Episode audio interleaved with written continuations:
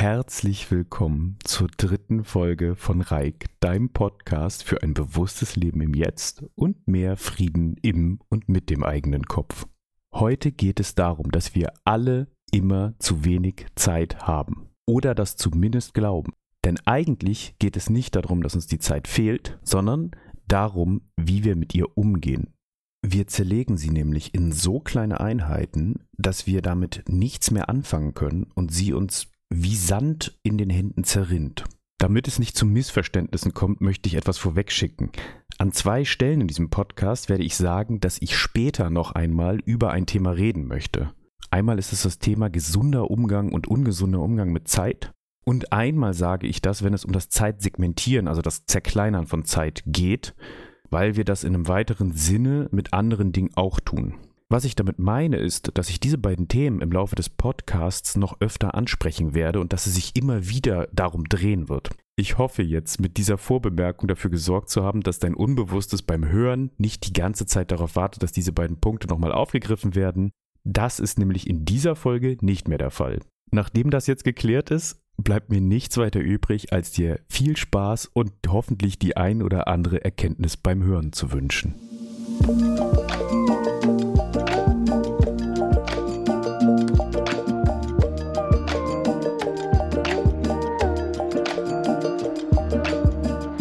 Was macht ihr eigentlich, ihr flinken Sekundenhorter, mit all der Zeit, die ihr spart, wenn ihr LG tippt, statt lieb zu grüßen?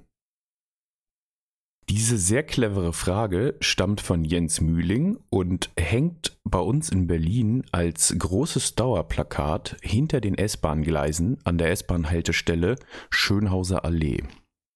Und da hängt sie sehr gut, denn sie erwischt einen auf frischer Tat, wenn man nämlich gerade von seinem Handy hochschaut und schnell etwas erledigt hat, sei es jetzt nur LG zu schreiben oder irgendeine der anderen zahlreichen Zeitsparmöglichkeiten mit seinem Handy realisiert hat, guckt man hoch und denkt sich, was mache ich denn jetzt eigentlich genau mit der Zeit, die ich hier gespart habe? Und spare ich eigentlich wirklich Zeit? Das Plakat hängt da schon eine ganze Weile, also mehrere Jahre, und ich habe jedes Mal wieder, wenn ich da bin, viel darüber nachgedacht. Und ein schlechtes Gewissen gehabt, irgendwie. Die erste Frage ist vielleicht die einfachere. Sparen wir denn eigentlich wirklich Zeit mit all dem, was wir so an Technik mit uns rumschleppen? Mit den ganzen Komfortfunktionen unserer Smartphones und all dem, was jetzt digitalisiert ist, online geht? Und überhaupt der ganzen anderen Technik, die bei uns im Alltag inzwischen ganz normal ist, Standard. Und ich denke ja, wir sparen wirklich, wirklich viel Zeit. Das fängt bei kleinen Sachen an. Zum Beispiel kann ich, wenn ich jemanden anrufen möchte, einfach auf den Kontakt in meinem Telefonbuch drücken und auf Anrufen drücken und schon wählt mein Handy die Telefonnummer und verbindet mich dann mit der gewünschten Person. Noch vor gar nicht allzu langer Zeit musste ich mein Adressbuch rausnehmen, die Telefonnummer nachschlagen, das dann selbst in die Wählscheibe oder die Tastatur des Telefons eingeben und naja, was haben wir hier gespart? Ich würde sagen, vielleicht eine Minute. Ja, die haben wir jetzt einfach mehr. Das muss ich nicht mehr selber machen. Das ist jetzt nur eine kleine Sache. Dann gibt es Dinge, die wirklich deutlich mehr Zeit sparen. Zum Beispiel das ganze Video on Demand, die ganzen Streaming-Anbieter. Wenn ich früher einen Filmabend mit Freunden oder meiner Familie veranstalten wollte und einen bestimmten Film dafür besorgen wollte, dann konnte ich den, wenn ich den jetzt nicht zufällig schon selber zu Hause hatte, aus der Videothek ausleihen. Das bedeutet dann einen physikalischen Besuch bei der Videothek und so etwas kann je nach Wohnsituation schon zwischen einer Viertelstunde und einer ganzen Stunde, wenn man auf dem Dorf groß wird, so wie ich, in Anspruch nehmen. Und heute mit dem ganzen Online-Angeboten ist das eine Frage von wenigen Minuten, wenn überhaupt. Also hier haben wir schon deutlich mehr Zeit gespart. Und das geht in jeden Alltagsbereich. Wir können auch mal ein bisschen von den digitalen Geschichten weg Alleine, was wir inzwischen in unseren Haushalten stehen haben, während die Generation vor uns sich vielleicht noch über die Zeitersparnis gefreut haben, nicht mehr mit der Hand waschen zu müssen, sondern jetzt Waschmaschinen zur Verfügung zu haben, automatisieren wir mittlerweile fast alles in unserem Alltag. Also je nachdem, was man da mitspielen möchte, gibt es Smart Homes oder alleine die Zeit, die du morgens sparst beim Kaffee machen, weil du einen Kaffeevollautomaten hast. Das waren jetzt nur einige Beispiele. Du kannst ja mal überlegen, was es bei dir im Alltag so gibt, womit du so richtig Zeit sparst. Und wenn ich mich jetzt hinsetze und mir das überlege und denke, okay, das ist alles Zeit, die ich nicht mehr benutzen muss für diese Tätigkeiten. Die habe ich jetzt ja eigentlich über, ja, die habe ich jetzt ja gehortet. Das geht hier schon gar nicht mehr um Sekunden, wie in dem Zitat, sondern ich habe hier richtig, ich würde sagen, über so einen Alltag Stunden gehortet. Wenn man es mal wirklich sich auflistet, was man alles für Techniken einsetzt, um für gewisse Dinge, Ergebnisse, Zeit zu sparen, da bleibt richtig was über. Also die erste Frage, die sich hier bei dem Plakat für mich stellt, sparen wir überhaupt Zeit? Ich beantworte sie für mich mit einem deutlichen Ja. Ja, ich spare richtig Zeit mit dem ganzen Kram, den ich so mache. Jetzt geht es mir persönlich aber so. Es fühlt sich überhaupt nicht so an. Ich habe eher das Gefühl, dass die Freizeit immer knapper wird. Ich persönlich fühle mich von vielen Dingen einfach immer gehetzter und denke, dass ich für bestimmte Sachen doch überhaupt gar keine Zeit übrig habe. Ich weiß nicht, ob du dich da drin wiederfinden kannst. Ich kenne auf jeden Fall viele Leute, denen das ganz ähnlich geht. Insbesondere die, die vermeintlich die meisten Zeitsparmöglichkeiten realisiert und in ihren Alltag integriert haben, also die sich mit automatisierender und äh, digitalisierter Technik umgeben und eigentlich ein sehr, sehr effizientes Zeitleben haben. Gerade diese Leute fühlen sich in der Wahrnehmung von dem, was ich aus Gesprächen weiß, tendenziell sogar noch mehr unter Stress und leiden unter Zeitmangel als diejenigen, die vielleicht weniger von diesen Techniken einsetzen. Was auch immer für dich gilt, für mich subjektiv ist die Zeit und die Freizeit, die für Dinge übrig bleibt, immer knapper geworden in den letzten Jahren. Aber wie kann das sein? Wie kann ich auf der einen Seite immer mehr Zeit sparen und das Gefühl haben, immer weniger Zeit zur Verfügung zu haben. Deswegen finde ich dieses Zitat auch so genial. Jens Mühling macht hier in einem Satz diese ganze Problematik klar. Hier wird ganz deutlich in diese Richtung gezeigt, was machst du eigentlich da? Was ist hier das Problem? Ich habe genau über diesen Punkt letztens nachgedacht, als ich auf eine Freundin gewartet habe. Wir waren verabredet, weil wir auf eine Open-Air-Veranstaltung gehen wollten und sie hat sich ein wenig verspätet. Ich betrachte es als Glücksfall, dass ich noch sozusagen das ausgehende Analogzeitalter miterleben durfte. Das heißt, ich erinnere mich noch an Verabredungen, die ohne Mobiltelefone zustande gekommen sind und konnte in dieser Situation einen Vergleich zu dieser Zeit ziehen. Was passiert heute, wenn jemand zu spät zu einer Verabredung kommt? Naja, normalerweise bekommt man eine Nachricht, ich verspäte mich etwas und eventuell sogar einen Live-Standort der Person, damit man ungefähr abschätzen kann, wie viel Zeit jetzt noch übrig ist, in der man auf diese Person wartet. Beziehungsweise, wenn etwas ganz dazwischen gekommen sein sollte und die Person, auf die man wartet, überhaupt nicht zu der Verabredung erscheinen kann, dann wird sie einen das auch wissen lassen und man ist dann in der glücklichen Lage, beim Warten auf die Person nicht noch mehr Zeit verschwenden zu müssen, in Anführungsstrichen. In der alten Vor-Handy-Welt wäre es so gewesen, dass die Person, die hier zu spät zur Verabredung kommt, im Normalfall überhaupt gar keine Gelegenheit hat, einem das mitzuteilen. Auch nicht, ob sie nur zu spät kommt oder ob sie gar nicht mehr erscheint, weil etwas dazwischen gekommen ist. Ich hatte in dieser Situation ein Buch dabei und es war auch gutes Wetter, also es war jetzt nicht irgendwie schlimm, da zu warten und habe die Nachricht erhalten, dass meine Freundin zehn Minuten später eintreffen wird, in etwa. Jetzt kann ich als moderner Mensch, der über diese Information verfügt, also diese Zeit einteilen. Ich habe jetzt zehn Minuten und was passt da rein, kann ich mir denken. Ja, die habe ich jetzt zwar nicht gewonnen, aber sie sind nicht in Anführungsstrichen, alles in Anführungsstrichen, sie sind auch nicht verloren, so wie sie das früher gewesen wären, sondern ich weiß ganz genau, okay, ich habe hier jetzt noch zehn Minuten zu bewältigen. Ich sage das alles in Anführungsstrichen, weil das überhaupt kein gesunder Umgang mit der uns zur Verfügung stehenden Zeit ist, aber da werden wir bestimmt noch drüber sprechen. In diesem Moment möchte ich das einfach mal so stehen lassen und hier die Beobachtung weiterführen. Ich habe diese zehn Minuten also genommen und habe zwei Sachen gemacht. Ich habe mir einen Kaffee besorgt, das hat ungefähr fünf Minuten gedauert und dann habe ich noch fünf Minuten in meinem Buch gelesen und habe so diese zehn Minuten rumbekommen rumbekommen und auch effektiv gefüllt mit zwei Tätigkeiten, Kaffee holen und fünf Minuten im Buch lesen. Hätte meine Freundin abgesagt, wäre ich gar nicht da geblieben und wäre direkt nach Hause gegangen und hätte diese zehn Minuten dann später ganz anders genutzt. Wie läuft das ab, wenn wir diese Zeitnutzungstechnik nicht zur Verfügung haben? Tja, früher hat man einfach eine gewisse Zeit genau an der Stelle gewartet, an der man verabredet war und ist dann nach einer Zeit, die vermuten lässt, dass derjenige gar nicht mehr kommt, sagen wir mal etwa eine halbe Stunde vielleicht, nach Hause gegangen. Ich hätte also eine halbe Stunde am Treffpunkt gewartet und mir keinen Kaffee geholt, weil ich den Treffpunkt ja nicht hätte verlassen können. Für den Fall, dass meine Freundin noch kommt, hätte ich also zehn Minuten mit Lesen verbracht.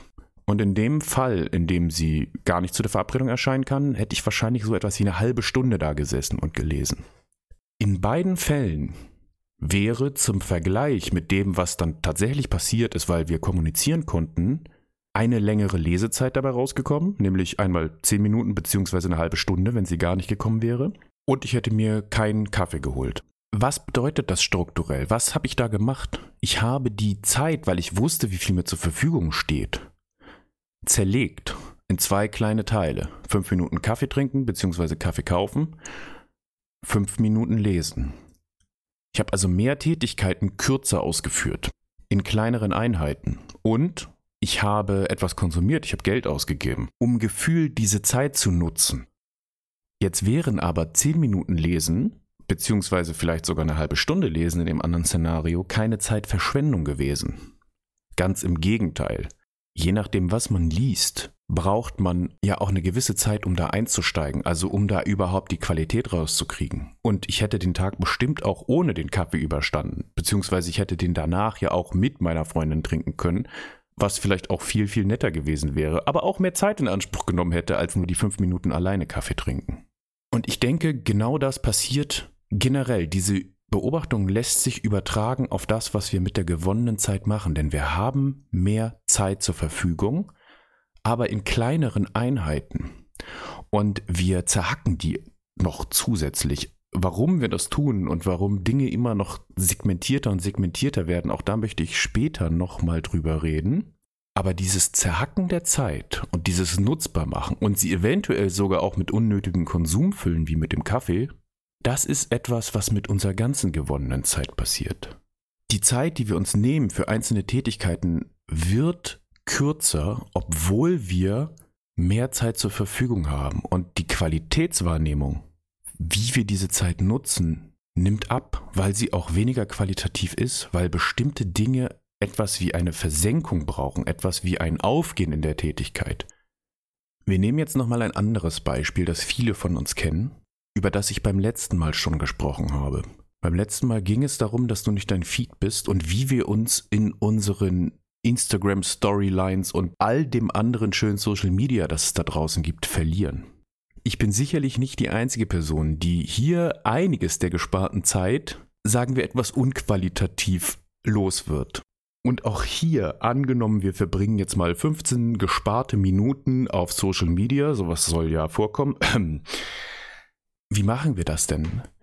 Wir bleiben ja nicht bei einem Thema, sondern wir zerlegen diese 15 Minuten in, wenn es gut läuft, vielleicht 15 einzelne kleine Posts, Reels, was auch immer oder in noch kleinere Einheiten, ja, seinen Feed durchzuscrollen, bedeutet ja innerhalb von kürzester Zeit eine Vielzahl von völlig unzusammenhängenden, kontextlosen, zerhackten kleinen Entertainment-Stückchen aufzunehmen. Und ich bin mir sicher, in 15 Minuten schaffen wir da, naja, 50 locker. Es klingt krass, oder? Also 50, 50 unterschiedliche kleine Häppchen, die zwar dir durchs Gehirn funken, die dich aber überhaupt nicht weiterbringen und die natürlich komplett zerrissen, zerhackt, informationslos sind, die aber die 15 Minuten sehr, sehr schnell verstreichen lassen. Und dieses Zerhacken von Zeit, von Inhalten, die dann Kontext und Qualität verlieren, dieses Zerhacken begegnet uns überall. Guck dir deinen Alltag an, guck dir an, wo du Zeit sparst und eigentlich welche über hast und es in kleine Tätigkeiten zerlegst. Ich fühle mich auch von der Zeit immer getrieben. Aber wenn ich mir angucke, wie ich vielleicht eine Viertelstunde, die ich morgens habe, bevor ich aus dem Haus gehen muss, noch verbringe, dann mache ich das nicht am Stück. Ich meine, ich habe eine Viertelstunde, da könnte ich zum Beispiel noch in einem guten Buch weiterlesen Aber ich mache andere Dinge. Ich höre äh, kurz die Nachrichten, drück auf meinem Handy rum und zerbrösel diese Viertelstunde, die ich da habe, in unqualitative kleine Stückchen. Guck dir moderne Medien an, guck dir an, wie Werbung funktioniert, wie, wie alles um dich herum immer weiter versucht, Dinge auseinanderzunehmen, kleiner zu machen und dich damit der Qualität und des, des Lebenswertes beraubt. Und das, was in diesen kleinen Zeitstückchen noch stattfindet, ist dann nur noch elementar das, was wir mit unserem Verstand als die Essenz von diesen Dingen interpretieren. Was ich damit meine, ist, ich habe fünf Minuten, ich hole mir einen Kaffee und dann kann ich einen Kaffee trinken. Ich habe Koffein zu mir genommen. Der ganze Kontext, den es noch gibt, all das, wo so etwas ins Leben eingebettet werden könnte, zum Beispiel mit Freunden einen Kaffee trinken, nett zum Sitzen und zum Sprechen zu kommen und alles zu einer großen Sache zu werden zu lassen, das geht hier verloren. In winzig kleinen Werbevideos geht es nur noch um eine Sache, um die Aufmerksamkeit, die schnell auf sich gezogen werden soll, bevor man weiter swiped, bevor man das nächste Video anmacht. Also hat man diese klassischen drei Sekunden, in denen man schon angesprochen wird. Jemandem nur schnell eine Nachricht schreiben, drückt nur noch die Information rüber. Da kommt nichts mehr in dieser Einzeile bei diesem LG-Schreiben, wie Jens Mühling es schreibt. Es fehlt der Kontext, es fehlt das, das Leben. Es geht nur noch um diese kleine Information, die wir hier machen. In der Mittagspause schnell irgendwo etwas essen gehen, in die Hand bekommen. All diese Dinge, all das, was wir so klein machen, es geht da nur noch um den physiologischen, um den materiellen, um den übergeordneten Effekt, nicht mehr um eine Einbettung in den Rest des Lebens. Und wir sind schon alle sehr, sehr darauf konditioniert, dass das immer so staccatoweise weitergeht. Nehmen dir mal deine Viertelstunde, die du normalerweise in äh, Social Media stecken würdest oder wo auch immer so die dir abkneifst. Ich bin mir sicher, eine Viertelstunde bleibt dabei übrig. Und setz dich einfach mal hin in dein Zimmer, in deiner Wohnung oder draußen im Park, eine Viertelstunde nur und mach mal nichts.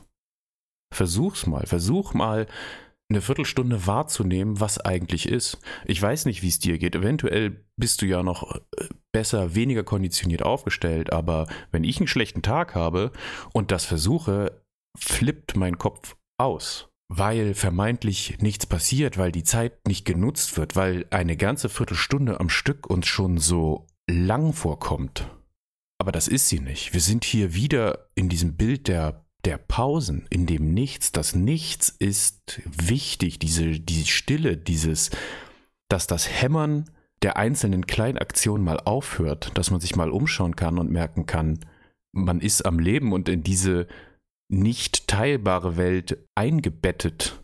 Und das, was unser Verstand tut und unsere Gesellschaft, die immer nach Effekten sucht, tut, ist dieses gesamtheitliche große Lebensnetz in kleine Teile zu hacken die allerdings dann ihren Sinn verlieren. Und das, was wir spüren, wenn wir sagen, dass wir keine Zeit haben, das ist nicht wirklich der Mangel an Zeit, sondern der Mangel an Lebensqualität.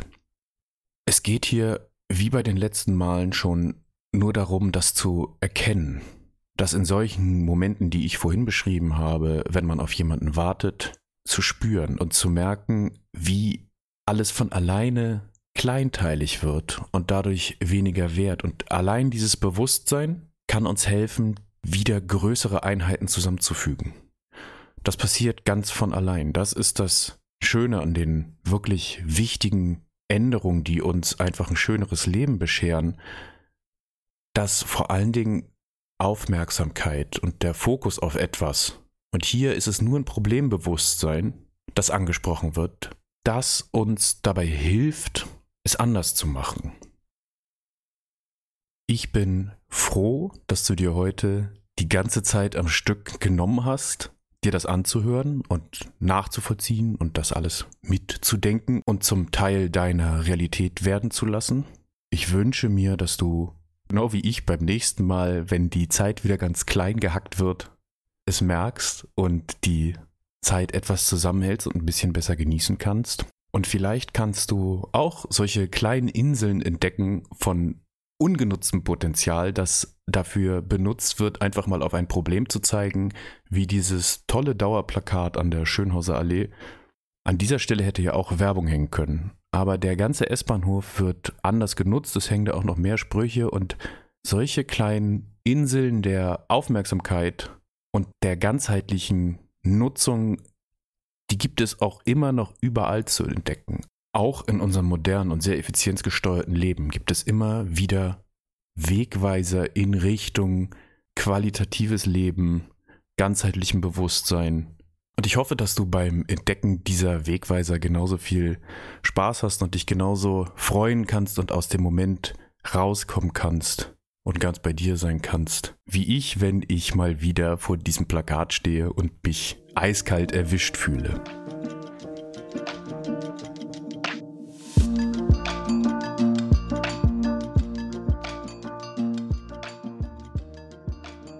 Und damit sind wir schon am Ende der dritten Folge.